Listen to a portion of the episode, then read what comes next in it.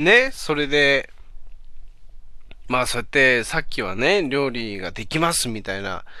側の意見に立ってね、こうやって、あの、俺料理できるぜみたいな感じで、カレー作るにはあれだよ、隠し味にコンソメ入れるといいんだよ、なんてちょっと透かした感じで喋ってたんだけど、まあ一人暮らしを始めてね、そういう、まあ律儀に料理をするっていうのは、まあ、昔ほど、まめにはもうやらなくなったんだけども、まあなんならね、そうやって、一人暮らし始めた頃なんかほぼ毎日のように何かしら作ってたのを、もう作るのが当たり前すぎてね、逆に画像とかいちいち撮らなかったものをね、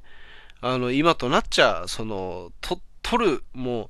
料理をすること自体がもう珍しいことになっちゃってるから、できたものを写真で撮るようになっちゃったんだけど、あの、それで、ね、あの、それこそ一人暮らしを始めて料理をするようになった頃の、まあ、失敗談をね、ちょっとここで、あの、言っとこうかなっていうね。まあ、失敗談っていうか、これみんな、やること、やってしまうことだと思うんですよ。あの、もうこれ、話聞くでしょもうほんと一個勉強になりますから、これ。あの、え、そうだったの？ってみんな思うと思うんで、ぜひこれをね、最後に、あの教訓としてね、ちょっと、取っておいてほしいなって思うんですけど、一人暮らしを始めた頃、まあ仕事2年目ぐらいだったかな。まあ夏の時期ですよ。あの、まあカレーをね、あの夏だからやっぱ暑いとカレーを作りたいなってなるでしょカレー食べたいなってなるよね。で、まあカレー作ってさ、で、まあ冷蔵庫に保存してさ、で、あれね、1.5リッターぐらいの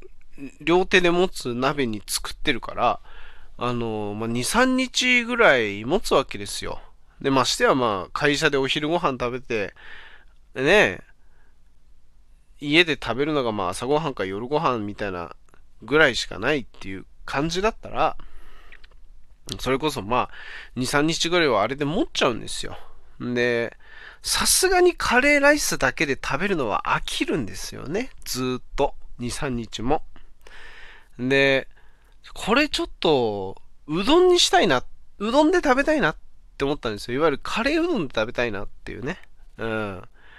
あの、カレーうどんで食べたいなって思い、で、そのうどんのね、パックのうどんを購入して、で、よっしゃ、じゃあカレーうどん食べるぞ、つって、あの、直に、その、余りのカレーに、あの、うどんを乗せて、乗せてっていうかまあ混ぜて、で、それで食べたんですよ。そしたら、なんか、違うなっていうね。あの、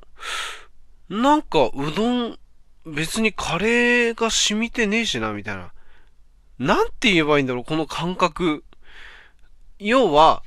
カレーと、カレーうどんってことで混ぜてね、カレーうどんとして食べてるのに、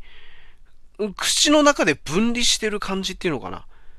うどんは全く味ついてないし、でもカレーの味はカレーの味としてするんだけども、うどんに混ざってない。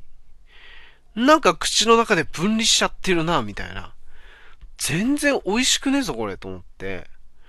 なんてなんだろうと思って、その日、まあ夜ご飯としてそのカレーうどん食べたわけだから、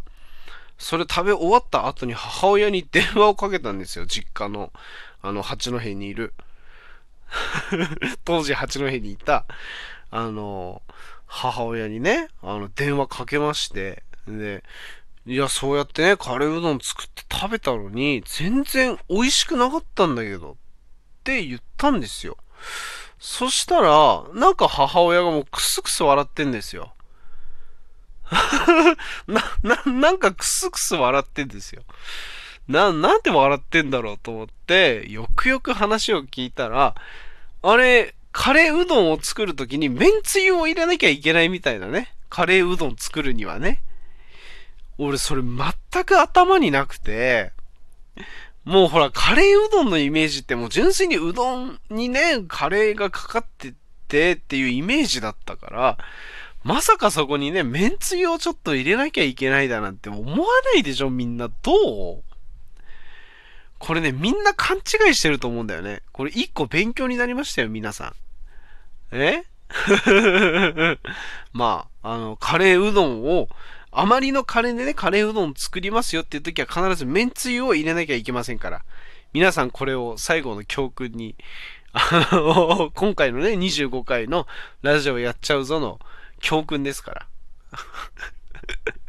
まあ、今週の教訓っていうよりかは、でもこれも何年も前の教訓の話になるんだけども。まあ、そんなこんなで、まあ、最後ちょっと、ね、エンディングトークじゃないけど、ちょっとババッと話して終わりにしようかなと思いますね。今週も結構喋った気がする。